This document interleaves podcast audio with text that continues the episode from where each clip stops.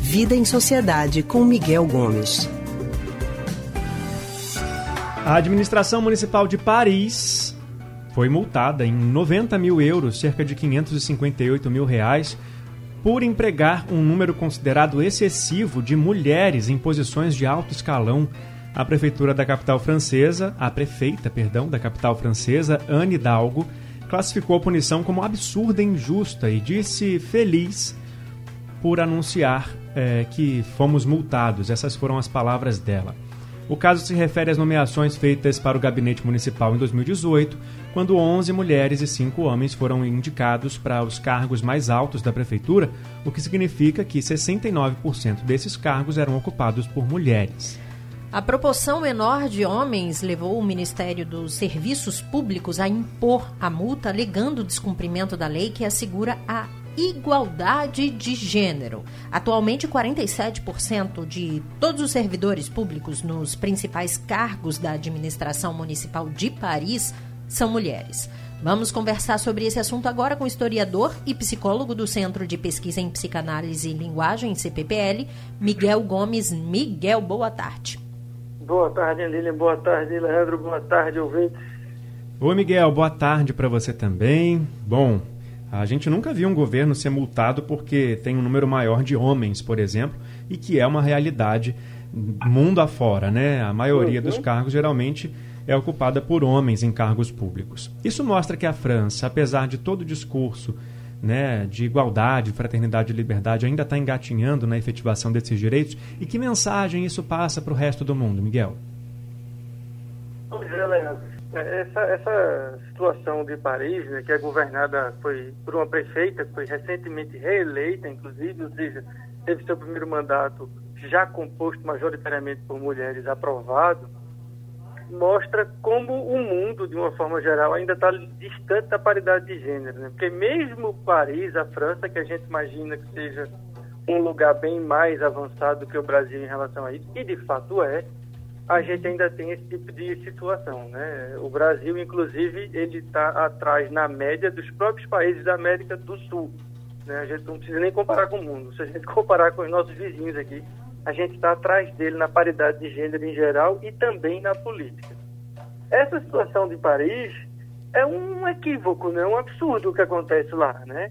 É, é não a multa. A, a, multa é um imenso absurdo, né? Isso é um grande absurdo, porque a multa foi feita a partir da, da lei que exige que 40% dos cargos sejam compostos por mulheres. Como a maioria é composta por mulheres agora, mais do que 40%, se fez a interpretação ao inverso, né? como se não pudesse ter mais que 40% de mulheres. Então, é um completo absurdo essa, essa multa que está sendo aplicada em Paris.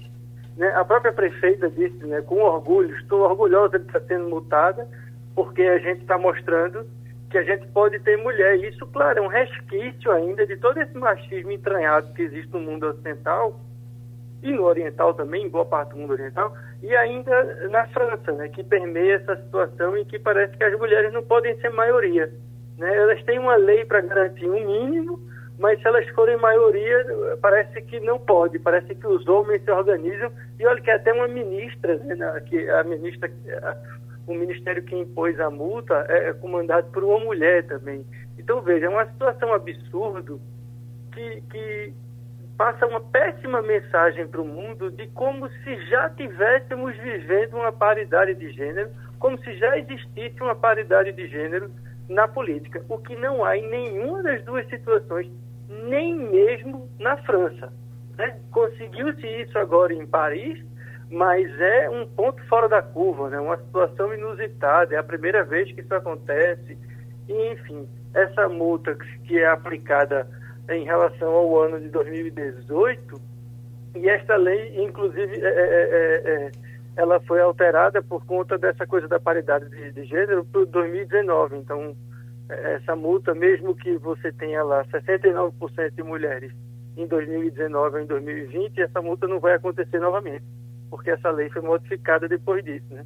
E é um péssimo exemplo que é passado para o mundo, que a gente sabe as circunstâncias em que as mulheres ainda é, são colocadas no universo do trabalho e também na política. Né? Se a gente pensar no nosso caso particular aqui do Recife, a gente tem muito poucas mulheres na política uhum. e a sua maioria, inclusive, quando estão na política, a gente tem, é, e aí eu não posso dizer que isso seja válido para todas as mulheres, mas um grande número das mulheres na política do nosso Estado, elas ainda são, é, é, vamos dizer assim, associadas a algum homem, ou é filha, uhum. ou é neta, ou é esposa, é sempre fulana, pre, é, mulher do ex-prefeito tal, filha fulana, do, do filha ex... do ex-governador é. fulano de tal.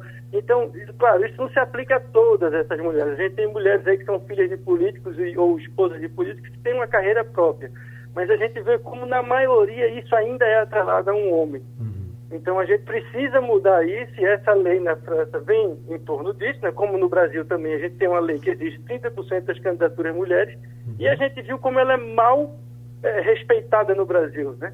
A gente viu casos em que eles se inscrevem as mulheres simplesmente para obter a cota e são candidatas, é, é vamos dizer, olímpicas, que não têm a menor chance uhum. e que muitas vezes, pior, são utilizadas para fazer um desvio de dinheiro da cota do, do, dos partidos, né? porque se aplica muito dinheiro nessas candidaturas e essas pessoas não têm voto. Então, há um desvio de dinheiro do fundo partidário nesse sentido. Então, a gente tem muito, mas muito a caminhar em relação à paridade de gênero na política. Um alento é que este ano a gente teve aí, é, bem ou mal, a, na eleição algumas mulheres nas candidaturas majoritárias com boas posições, né? Dentro do, da, da corrida da prefeitura, como vice-prefeitos é, é também, e da própria vereança. Né? É, começou a falhar de novo a sua ligação, Miguel. Mas a gente entendeu que esse ano a gente já teve uma evolução.